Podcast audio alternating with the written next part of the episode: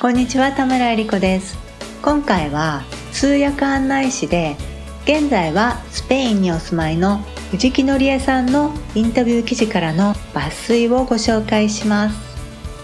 TOEIC 研究室聞くメルマガをお届けします。読む方のメルマガは URL toeic8.com スラッシュ mm です。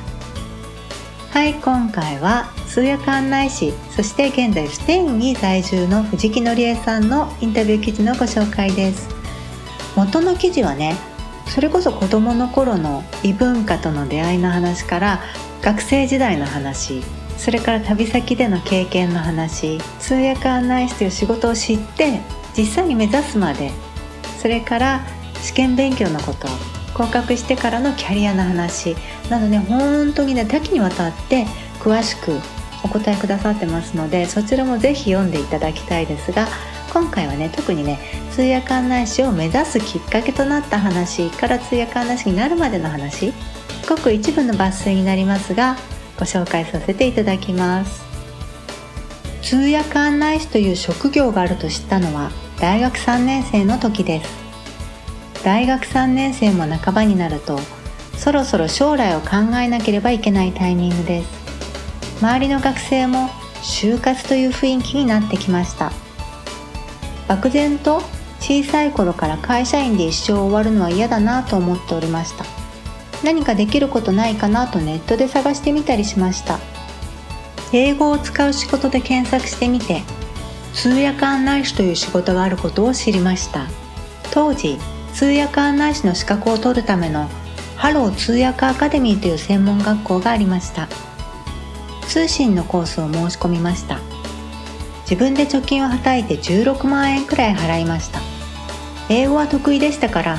ちょっと勉強すれば受かると甘く見てました。ところがいざテキストが届いて見てみたらすごく難しかったのです。現在の通訳案内士の英語のテストは優しくなっています。英語の筆記試験の TOEIC などによる免除もあります。当時は合格率がすごく低かった時代でした。英語の試験もすごく難しかったです。通信講座の英語のテキストをちょっと見ただけですごく難しくて無理だと思いました。結局その時はほとんど勉強せずにやめてしまいました。今の私には無理だなぁと諦めたのです。通信講座の課題も一回も提出しなかったと思います。大学を卒業後は受付や事務の仕事をしておりました。仕事で英語も少しだけ使いました。初めて仕事で英語を使ったのは小さな商社で貿易事務をした時です。留学経験のある英語がペラペラな上司の方がいい人で丁寧に教えてもらいました。とは言っても仕事の英文メールは商品名や入荷数が違うだけで毎回同じような内容ですし英文メールを読んで入荷したものの個数が合っているかなどのチェックをするといったごく簡単な仕事でした。輸入する側でしたし込み入った内容の英文を書くこともありませんでした。英語の電話や込み入った内容は英語ができる上司が全て対応していましたので英語でビジネスをしているという感じではありませんでした。慣れてくるとジムは1年間通して毎年やることが変わらないなと思いました。ずっと室内にこもっている仕事ですしもっと自分で動ける仕事がしたいと思いました。転職を考えた時にもっと英語を使った仕事がしたいという思いもありました。ところが全く自信がありませんでした。大学生の時は TOEIC スコア445点でした。その後貿易事務の仕事をしている時も何度か TOEIC を受けました。その頃は通訳案内士については忘れてしまっていてまた試験を受けようとか通訳案内士を目指そうとは考えていませんでした。もっと英語を使った仕事がしたいけど経験もないし喋れないときたら求人でもよく TOEIC800 点以上などと書かれているので TOEIC で800点ぐらいが良いんだと思ったのでなんとなく TOEIC を受けていました。卒業して23年経った時点で TOEIC665 点でした。その後も23回受けましたが500点台や600点台でスコアが伸びませんでした。英語が得意と自負しておりましたから TOEIC850 くらいはすぐ取れると思っていました。それなのに何度受けても600点台でしたから自信喪失していました。到底英語を使った仕事なんてできないと思っておりました。今振り返ってみると TOEIC に特化した勉強をしていたわけではないのに650点は超えていたのですから一般的に見たらそれほど悪いわけではありません。だからもう少し自信と絶対英語を使った仕事をするという強い意志を持って英語を使う仕事に応募していたらもっと早い時点で仕事で英語を使えたのかもとは思います。この後藤木さんは営業職に転職されてで仕事では英語は使わなかったものの一人旅で海外のねいろいろな国を訪れます。この海外でのお話もちょっと面白い話があるのですが時間の関係上ちょっと飛ばして再び通訳案内士について考え始めた頃の話です。25歳の時の舞妓さん体験をきっかけに学生の時に通訳案内士という仕事について知った時以上にやはり私は通訳案内士になりたいという気持ちが強くなりました。しかし収入が安定しないという話を聞いていましたので通訳案内士になるとしても老後でいいかなと思っていました。ネットで検索してみると通訳案内士は国家資格なのにご飯が食べられないというネガティブな情報も多かったです。知り合いに海外に行くツアーの添乗員として働いた経験のある人がいました。通訳案内士ではありませんが仕事内容は似ています。話を聞いてみたことがあります。仕事自体は楽しそうでしたが大変な面についてもいろいろと聞きました。彼女は心配性であれも調べないとこれもやらないととなって神経が疲れてしまうタイプでした。そしてやはり収入は安定していないとのことでした。大変なんだなと思いました。後から伝え聞いた話ですがいとこのお姉さんも海外添乗員は23年で辞めたそうです。体力的にきつかったそうです。一般的に考えて通訳案内士も収入が安定する仕事ではないのだろうなと思いました。一方で通訳案内士の年齢層が高いという情報も得ていました。資格さえ持っていれば老後にスタートしても遅すぎることはないし足腰さえ丈夫なら死ぬまでできる仕事です。保険の営業の仕事も嫌いではなかったですから現実的に考えて通訳案内士は老後でいいかなと思いました。30歳を超えた頃いろいろと考えた時期がありました。独身で子供もいませんしまあまあいいかなと思っている仕事をしていて大好きなことをしているわけでもないですし自分の人生って何なんだろうと思いました。老後に後回しにした通訳案内士の仕事ですがなりたいと思っているなら仮にスタートは老後にするとしても老後に勉強するのは大変なので何かの役に立つかもしれないので若いうちに資格だけでも取っておいてもいいのではと思い一度試験を受けてみました。それが2013年8月でした。当時は保険の営業の仕事でバリバリ働いていましたからあまり勉強せずとりあえず受けるだけ受けてみました。その年は軽い気持ちで受けてみたのですがその後すぐ東京オリンピック開催が決まりました。外国人がいっぱい来るなと思いました。であれば何も老後まで待たなくてもオリンピックに乗じて通訳案内士の仕事にチャレンジしよう。このタイミングで資格を取っておかないとチャンスを逃すしオリンピックに乗じていい方向になると直感で感じました。2020年がオリンピックですから2017年までには通訳案内士試験に絶対受かっておこう。オリンピックの時までにはキャリアを積んでバリバリ仕事できる状態でいようと心に決めました。絶妙なタイミングで決まった東京オリンピックが通訳ガイド試験の勉強の強いモチベーションとなりました。実は学生時代に購入したハロー通訳アカデミーの通信講座はわずか数冊だけ残して捨ててしまっていました。再度通訳案内士を受験してみようと思った時ハロー通訳アカデミーはすでに閉校していましたが以前は有料だった講座が無料でダウンロードできるようになっていました。その講座をダウンロードして勉強しました。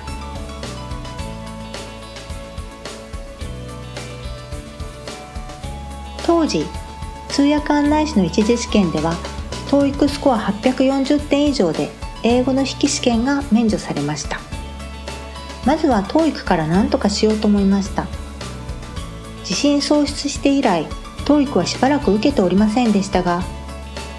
自信喪失の後海外一人旅で多少は話せるようになっていたので TOEIC840 点はすぐ取れると思っておりました。さっさとスコアアップして日本語の教科の勉強に集中したかったので保険の仕事をしながら3ヶ月間週に1回 TOEIC の教科スクールに通いました。勉強を始めてから750点くらいまではすぐ取れました。それから TOEIC800 点台になり820点や830点のあたりをずっとさまよい続けました。なかなか免除基準の840点をクリアできませんでした。800点から830点を1年ほどさまよっていたのでよっぽど英語の才能がないんだなと落ち込みました。本当に落ち込みました。こんなに勉強しても850点すらすんなり取れないならば諦めた方がいいのかなとまで考えるほど本当に落ち込んでおりました。しかし2015年5月通訳案内士の願書を送らないといけないギリギリの月にやっとやっと TOEIC850 点取れました。1年4ヶ月かかってやっと850点を取れました。電車の中でスコアの発表を見て泣きました。正直なところ通訳案内士の試験に受かった時より嬉しかったです。電車の中で涙ボロボロ流して号泣していたのを今でもよく覚えています。電車の中の人は何事かと思ったでしょうね。英語は大学受験の時よりも通訳案内士の勉強をした時の方が集中して勉強しました。TOEIC のスコアアップと目標を明確にして TOEIC だけに集中したのが良かったと思っています。前の年に一般常識と歴史に合格していて英語はそのタイミングで免除になったので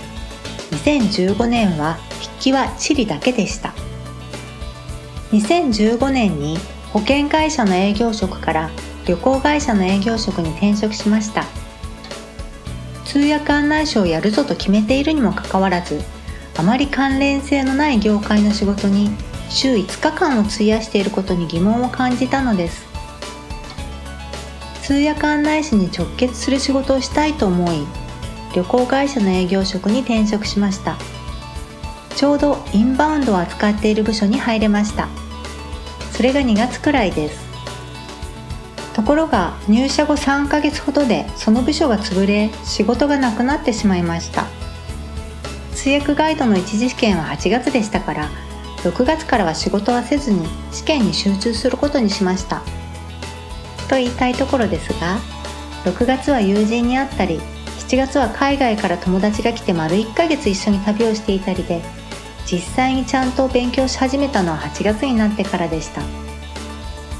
一次試験の英語は TOEIC で一般常識と歴史は前年に合格していたため免除になりました。一次試験で残りの地理に合格し冬に受けた二次試験にも合格しました。発表は2016年の2月でした。結局最終目標にしていた2017年よりも早く合格できました。はいここまで通訳案内士のね試験に合格するところまでご紹介しました。でインタビュー記事ではねこの後その初めて未経験で初めての仕事に取り組むところから少しずつね仕事の幅を広げていくところも詳しくねお話しくださっています。そしてねこのインタビュー実施したのは実はね5年近く前なんですね。現在2022年ですがインタビューはね2017年でした。そのインタビュー後5年間5年弱の間にこの世の中的にもいろいろありましたし藤木さんご自身にも大きな大きな変化がありました。藤木さんからね近況報告のメッセージもいただいていますのでそちらも読ませていただきます。2016年2月に合格通知をもらい2017年2018年と2年半今日フリーランス通訳案内士として活動させていただきました。お世話になっていた定期観光バスガイドではお客様アンケートで新人の中で一番多く高評価を受け人とのご縁で関西の旅行会社ともつながってスルーのツアーのお仕事をもらえたり VIP のお客様のアテンドをさせてもらえたりさまざまな経験をさせていただきました。憧れだった仕事で評価されたことがさらなる自信につながり非常に楽しい時期でした。そんな中憧れの仕事を手にして充実してはいたものの何か心の中にずっと引っかかっていたことがありました。それは年単位で海外に住んだことがないことです。このまま通訳案内士の仕事を続けていろいろな取引先ができるほど海外に住むタイミングがなくなる気がしました。海外に住んだら必然的に語学のレベルがアップするはずなので仮に海外に行って帰ってきたとしても通訳案内士としてキャリアを積むには仕事をしないブランクがあったとしてもむしろプラスになるので思い切って海外に住んでみようとふと思い立ったのです。それで2018年のクリスマスから年末にかけての仕事を最後にして2019年の初めスペインのバルセロナに飛び立ちました。なぜスペインかと言いますと最初は海外年単位で住みたいとかなり漠然としていました。いろいろ旅行で行った中でも住みたいと思ったのはヨーロッパ。そしてヨーロッパの中でもどこと考えた時にフランスドイツスペインイタリアあたりが候補に上がり特にバルセロナの活気が好きだったのとスペイン語ができるようになれば南米の人相手にも仕事ができて仕事の幅が広がって楽しそうと思ったからです。そして今そんな軽いノリで1年のつもりできたのに居心地の良さを気に入ってしまい